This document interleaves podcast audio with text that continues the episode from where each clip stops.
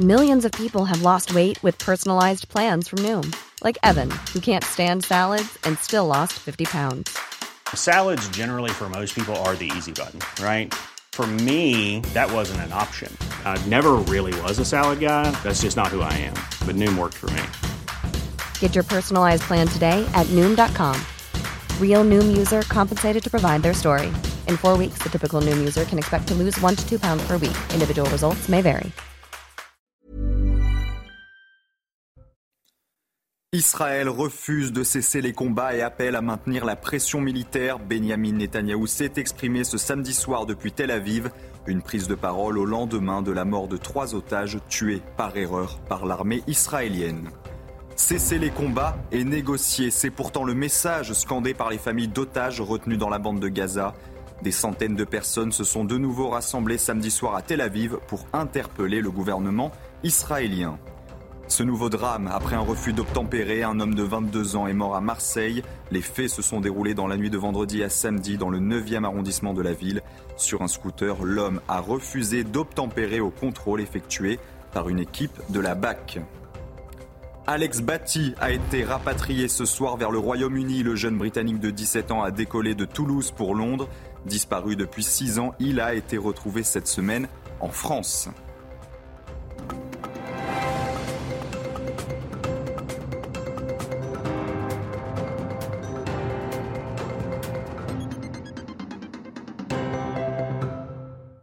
Bienvenue sur CNews, très heureux de vous retrouver pour l'édition de la nuit. À la une, Israël refuse donc de cesser les combats et appelle à maintenir la pression militaire. Benjamin Netanyahou s'est exprimé ce samedi soir depuis Tel Aviv. Une prise de parole au lendemain de la mort de trois otages tués par erreur par l'armée israélienne. On écoute le Premier ministre israélien. Il n'y a pas de retour en arrière possible. Tous ceux qui ont combattu savent que la limite entre la victoire et la catastrophe est très fine. Nous allons étudier la situation et en tirer des leçons.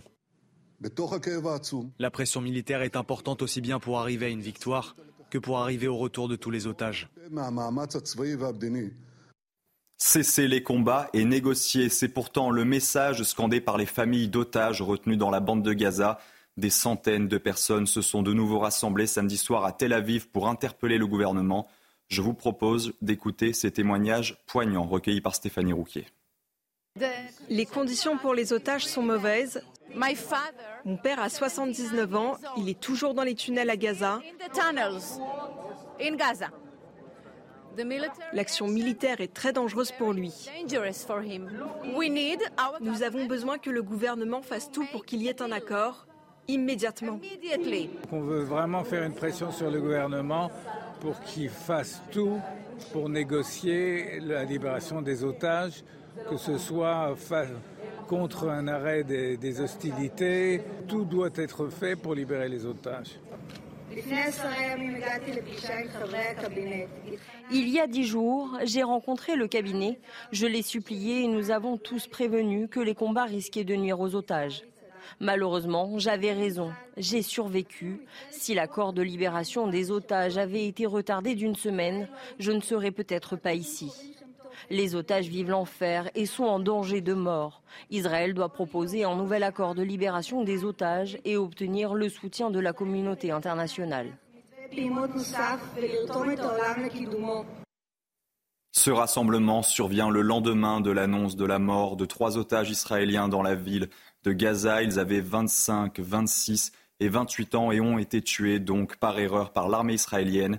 Selon les premiers éléments de l'enquête, ils ont agité un drapeau blanc improvisé et appelé à l'aide en hébreu. Le Premier ministre israélien déplore, je cite, une insupportable tragédie. Le sujet est signé Yael Benamou.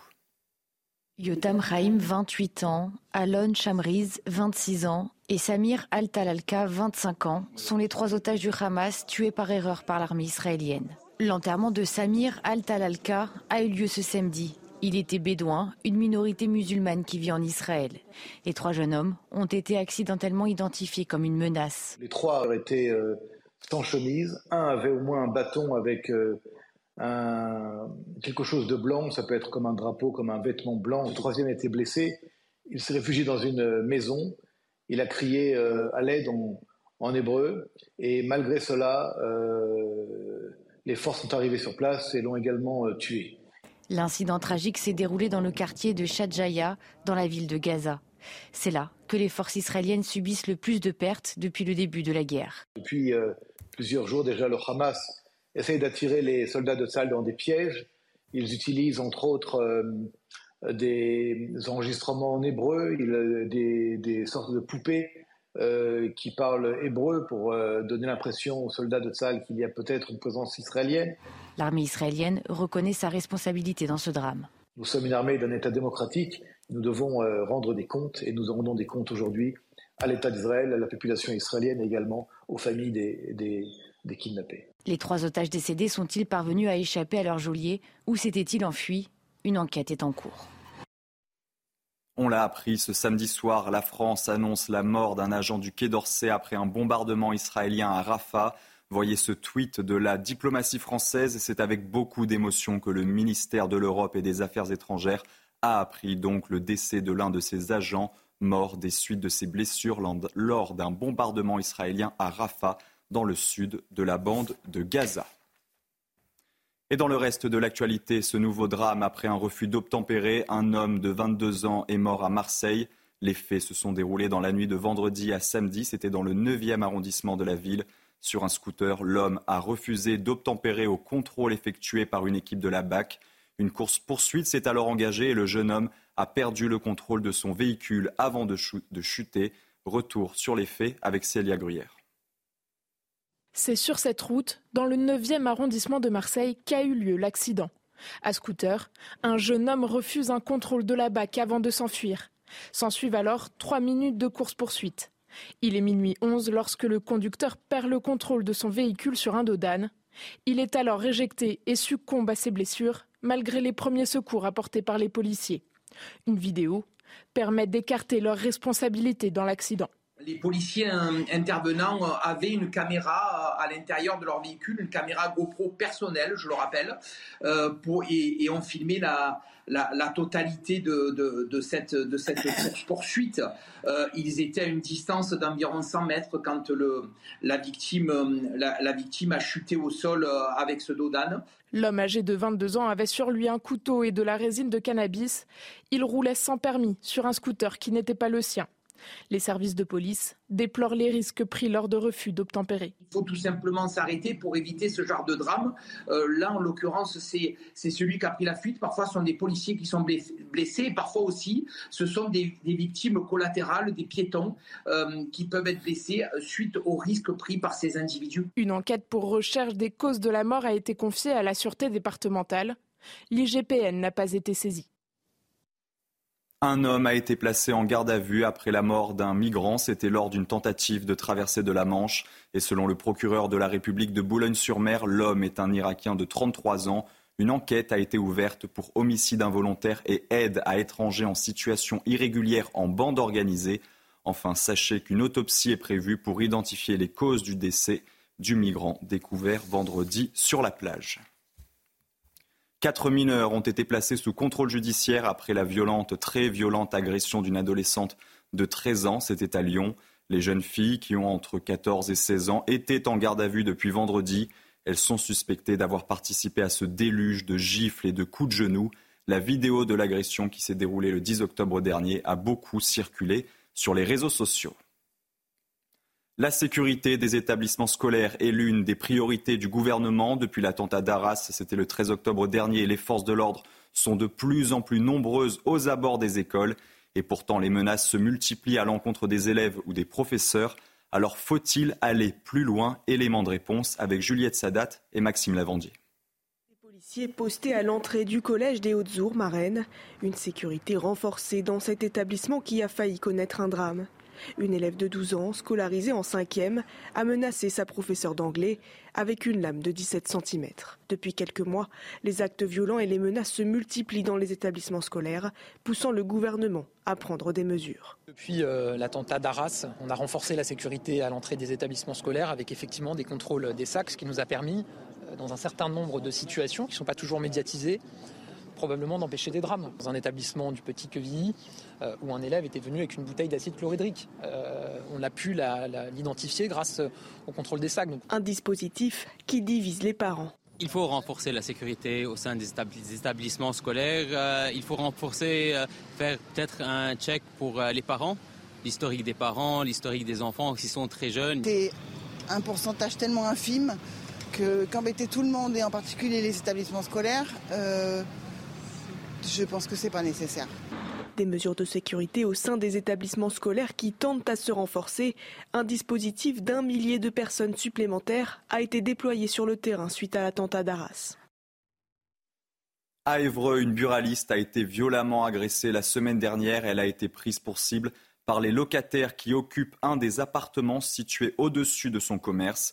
Depuis septembre, le couple de buralistes ne perçoit plus le loyer et ils sont aujourd'hui menacés et violentés donc par ceux à qui ils avaient ouvert leurs portes. Un reportage de Mathilde Ibanez, Michael De Santos et Raphaël Lazreg. Alors que le buraliste demande au fils de la locataire de fermer le portail de la maison, la situation dégénère.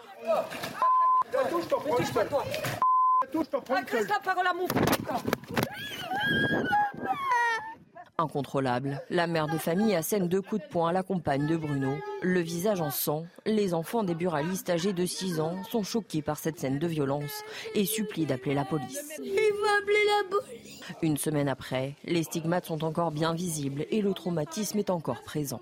Mes enfants sont très très très très choqués par, euh, par une telle violence à l'étalage. Ils sont traumatisés. Un psychologue qui a ausculté mes enfants qui leur a délivré des, certificats de traumatisme, leur, euh, leur autorisant à louper l'école pendant un moment. Après l'agression, les locataires continuent de vivre en toute impunité. Loyer impayé, acte de vandalisme, la situation est invivable pour le couple, bien obligé de travailler malgré leurs dix jours d'ITT. Nous ne pouvons pas nous permettre de nous arrêter de travailler. Ils n'assument rien, ni loyer, ni charge. Donc il faut bien qu'à un moment donné, quelqu'un les règle, ces loyers, ces charges. Un dossier très compliqué pour la mairie la municipalité peut intervenir, mais aujourd'hui, une famille qui n'a pas de ressources, qui a des dettes de loyer a priori très importantes dans le logement social, ne trouvera pas de logement social euh, chez un bailleur, sauf à ce que ce soit imposé par le préfet. Une plainte pour coups et blessures a été déposée. La mairie d'Evreux, elle, ne trouve aucune solution de relogement à l'heure de la trêve hivernale et en appelle au préfet de la région. Alex Batty a été rapatrié ce samedi soir vers le Royaume-Uni. Le jeune Britannique de 17 ans a décollé de Toulouse pour Londres. Disparu depuis six ans, il a été retrouvé cette semaine en France. Il retrouve donc ce soir sa grand-mère maternelle à laquelle la justice avait confié sa garde avant que sa mère ne l'enlève en 2017 à l'occasion de vacances en Espagne. Écoutez le témoignage de l'homme qui a retrouvé le jeune Britannique. Au début, il m'avait dit euh, un faux prénom. Je pense que c'était pour se protéger si jamais j'étais de la communauté et que pour le ramener. Mais sinon, euh, sinon oui, rapidement, il m'a donné son vrai prénom. Euh. oui, une relation de confiance qui s'est établie rapidement. Puis après, il m'a aidé à travailler aussi. on était dans les pharmacies, il m'était apporté les, les bagues, etc. C'était marrant. L'inflation affecte parfois grandement le budget de Noël des Français. Pour certains, cette année, le budget a donc été revu à la baisse. Alors quel impact sur les achats des fêtes de fin d'année? Un sujet de Clémence Barbier. À une semaine de Noël, les premiers achats ont commencé. Et cette année, en pleine période d'inflation, certains Français ont dû baisser leur budget. C'est 60 euros euh, vraiment max, on va dire. Par rapport à l'année dernière, on était parti plus sur 80-90. Donc, euh, bon, ce qui fait qu'effectivement, ça, réduit un peu le choix, mais l'important, c'est de faire plaisir. Faire plaisir à ses enfants tout en imposant des limites, quitte à répartir les dépenses avec le reste de la famille. On a été moins à la dépense. On continue à avoir le magazine euh, des jouets. Je leur dis d'en choisir euh, deux. Euh, ils n'ont pas été très gourmands. Et puis ensuite, on a des idées de gros cadeaux. Et là, on partage avec les, grands-parents et les arrière-grands-parents pour essayer de répartir un petit peu la charge financière. Selon une enquête réalisée notamment par la Fédération de l'e-commerce et de la vente à distance, les Français prévoient un budget moyen de 369 euros contre 404 l'an passé. Et 83% des personnes interrogées déclarent que l'inflation aura un impact sur leur achat des fêtes de fin d'année. Un constat partagé par ce directeur d'un magasin de jouets. par rapport au contexte d'inflation et de baisse de pouvoir d'achat, euh, bah, les gens vont faire soit un bon produit, un beau cadeau avec une certaine valeur, ou sinon euh, mettre plein de petits paquets, plein de petits produits avec des prix qui sont plus attractifs. Moins touché par l'inflation que l'alimentaire, le marché du jouet reste néanmoins à la traîne, avec une baisse de 7% des ventes en novembre par rapport à l'an passé. Un retard qui ne devrait être qu'en partie rattrapé en décembre, un mois qui génère plus d'un milliard d'euros de chiffre d'affaires. Cette belle initiative à présent de policiers à Paris, les membres de l'association Fraternité Police se sont déguisés en super-héros pour distribuer des cadeaux aux enfants de l'hôpital Necker. Un moment de convivialité pour le personnel hospitalier et les enfants malades. Camille Guédon.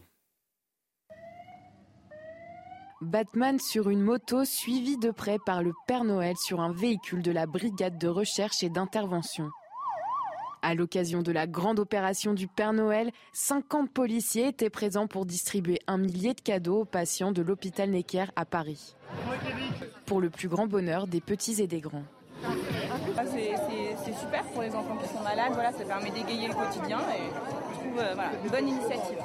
C'est émouvant, ça donne de la joie au cœur. Ça donne le sourire euh, aux enfants, aux parents. Sinon, on pourrait distribuer. Tous ces cadeaux rassemblés principalement grâce aux dons récoltés par les policiers eux-mêmes. Nous justement, on voulait en tant que policiers euh, leur proposer un Noël un petit peu plus, un peu plus sympathique et, et surtout pouvoir montrer que les policiers sont au service du public pas que dans la rue, mais aussi euh, sur leur temps de repos pour venir justement s'occuper des enfants et montrer qu'on est un, grand service public, mais euh, au-delà de ce qu'ils peuvent imaginer. À quelques jours de Noël, c'est une parenthèse enchantée dans le quotidien des enfants hospitalisés et des policiers. Sacha, donc, où es-tu? C'est une pièce emblématique de Notre-Dame qui a retrouvé sa place. Le coq a en effet été réinstallé samedi après-midi au sommet de la flèche. Une étape symbolique à moins d'un an désormais de la réouverture prévue de la cathédrale parisienne. Ne bougez pas, on se retrouve tout de suite pour votre journal des sports.